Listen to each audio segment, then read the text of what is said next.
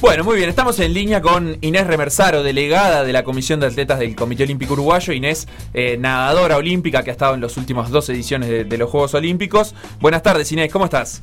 Hola, buenas tardes, ¿cómo están? ¿Todo bien? Muy bien, por suerte. Bueno, eh, la estamos llamando para conversar un poquito sobre cómo ha afectado esta pandemia, por supuesto, a, su, digamos, entrenamiento personal y, su preparación para los Juegos Olímpicos, además de que se postergaron los Juegos de Tokio para el año que viene. Pero, en primer lugar, para consultarla también como, como delegada de la Comisión de, Atletas del COU.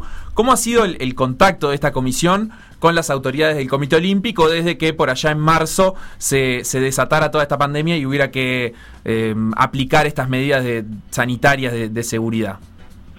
Eh, bueno, sí, la pandemia afectó a todos en todos los ámbitos. En el caso del Comité Olímpico, también tuvieron que cerrar y trabajar eh, de forma remota en, sus casas. Y bueno, y en el caso nuestro, como Comisión de Atletas, también eh, las, las reuniones que hicimos fueron por, por Zoom. Recién la semana pasada tuvimos una instancia en el Comité Olímpico con todas las, en la sede, con todas las medidas de, de sanidad, o sea, para, para cumplir con todos esos protocolos. Y bueno, y en lo que refiere a actividades, eh, hubo que reprogramar las actividades previstas porque, bueno, eh, no, no se podía seguir con lo que ya estaba pactado y tampoco se sabe bien si se va a poder cumplir con, con cosas que en un futuro teníamos también planificadas. Más temprano, trabajando en, la producción, estábamos en contacto también con Rodolfo Collazo, que es el presidente de la Comisión de Atletas, y que justamente hoy iba a estar eh, en, reunión de, directorio. Así que bueno, el trabajo de, los atletas junto con, el Comité Olímpico Uruguayo sigue. Eh, ¿cómo, ¿Cómo fue, cómo se manejaron las distintas situaciones que, viven los deportistas olímpicos uruguayos eh, desde, el, desde el Comité Olímpico? Por ejemplo, contigo, me imagino que tendrás un contacto más fluido por, por el cargo que, que ocupás, pero ¿cómo cómo, se interiorizó el coach de la situación que estaba viviendo cada uno de los deportistas, si estaban en Uruguay, en el exterior, cómo, cómo, qué precisaban eh, cuando se desató la pandemia. Bueno, eh, ahora te respondo un poco como, como deportista y además de todo eh, becaria del Comité Olímpico. el comité, una vez que, que arrancó la pandemia, a los días se puso en contacto con cada con cada deportista y bueno, y la pregunta fue ¿dónde estás? En qué situación estás, eh, cómo, cómo crees que esto te está afectando o te va a afectar y, qué panorama tenés para futuro. Si es que puedes decir eh, cuándo vas a volver a entrenar, si cómo estás entrenando en estos momentos, etcétera. Ese fue el primer contacto. Al mes más o menos, mes y medio, hubo un segundo contacto para actualizar la información con las mismas preguntas, más que nada.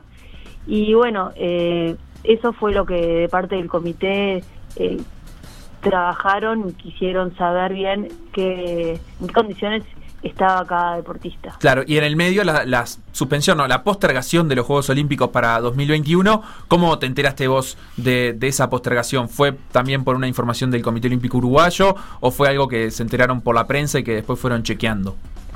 Eh, el comité lo informó, pero bueno, eh, como como deportista también, eh, la verdad es que era un momento que, yo estaba esperando después de, cómo se venían dando las cosas y, bueno, y estaba pendiente sí de, las noticias que, se fueron dando con, respecto a esto del, de postergar los juegos, porque bueno, eh, creo que era una medida que no, no, no podían tardar mucho más por un tema de de salud mental y un poco de tranquilidad para los deportistas que estaban preparándose para, para ir a los Juegos. Claro, incluso hasta por temas económicos, ¿no? Vos, por ejemplo, estabas en Estados Unidos preparándote para, para buscar la clasificación.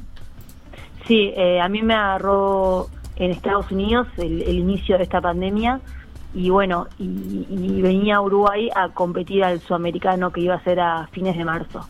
Y yo, bueno, ya tenía el pasaje de vuelta, entonces me vine para acá a, pasar esta toda esta pandemia acá en, Uruguay con mi familia.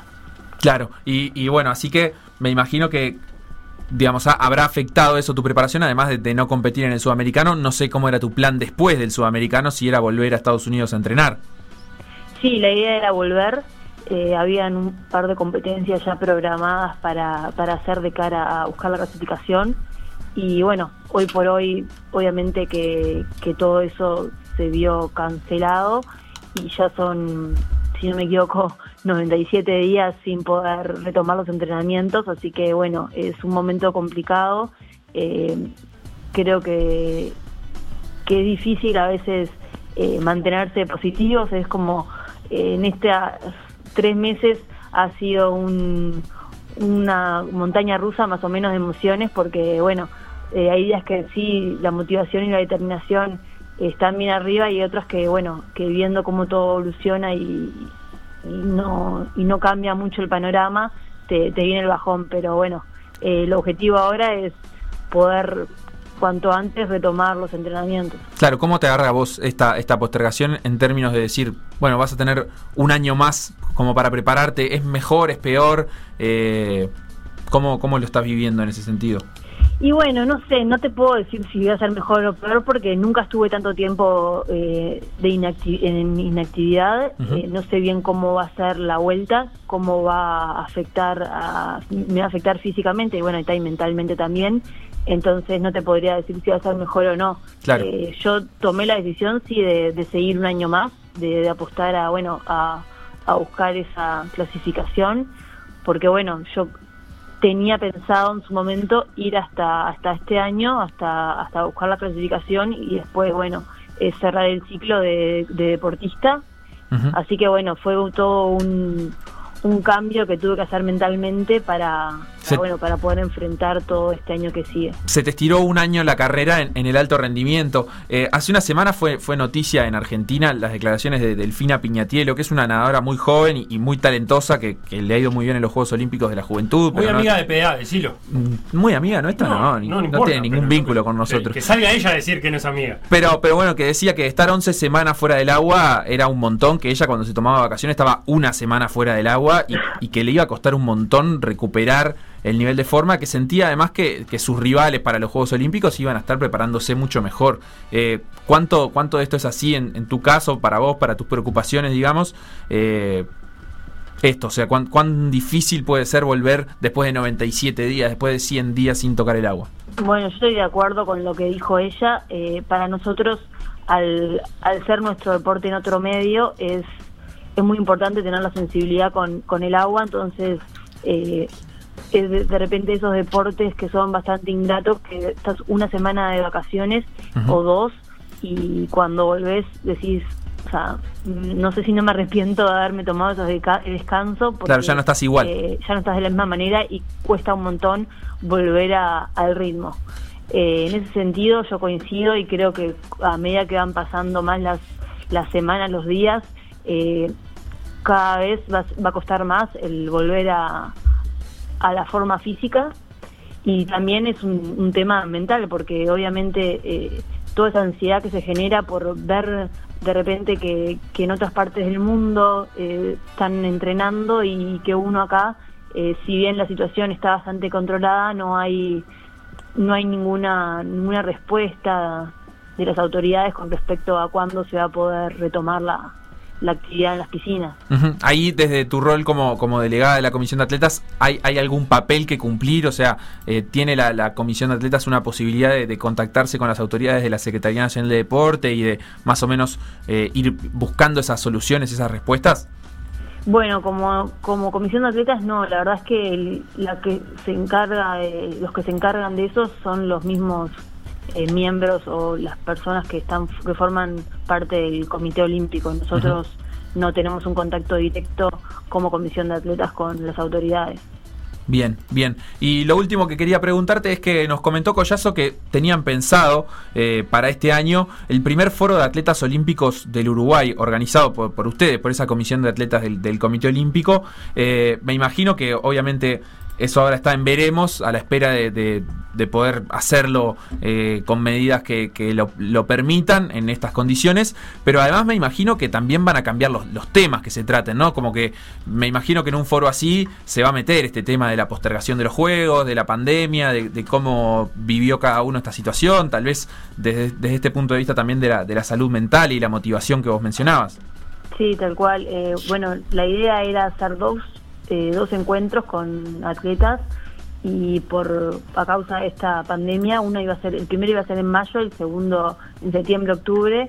Ahora, bueno, el de mayo tuvimos que cancelarlo y la idea es, si todo sale bien, hacer el de octubre, que sería en un día eh, un foro para atletas y de repente también eh, contar con con personas del comité, con, con gente que está a cargo del comité, para bueno tener un poco de, de devoluciones de ideas de cómo poder hacer para que el deporte uruguayo siga creciendo y un poco este, generar generar un poco de ideas y lluvia, lluvia de ideas de, cosas que se pueden hacer, que faltan para mejorar o, lo que sea.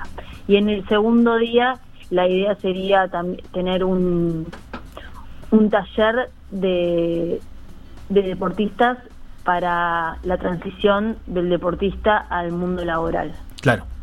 Como empezar a dar herramientas para eso. Sí, entonces es un poco, son dos perfiles distintos eh, de, un día al otro, porque bueno, no todo el mundo está de repente en ese mismo momento, en esa situación de querer eh, estar próximo al retiro deportivo.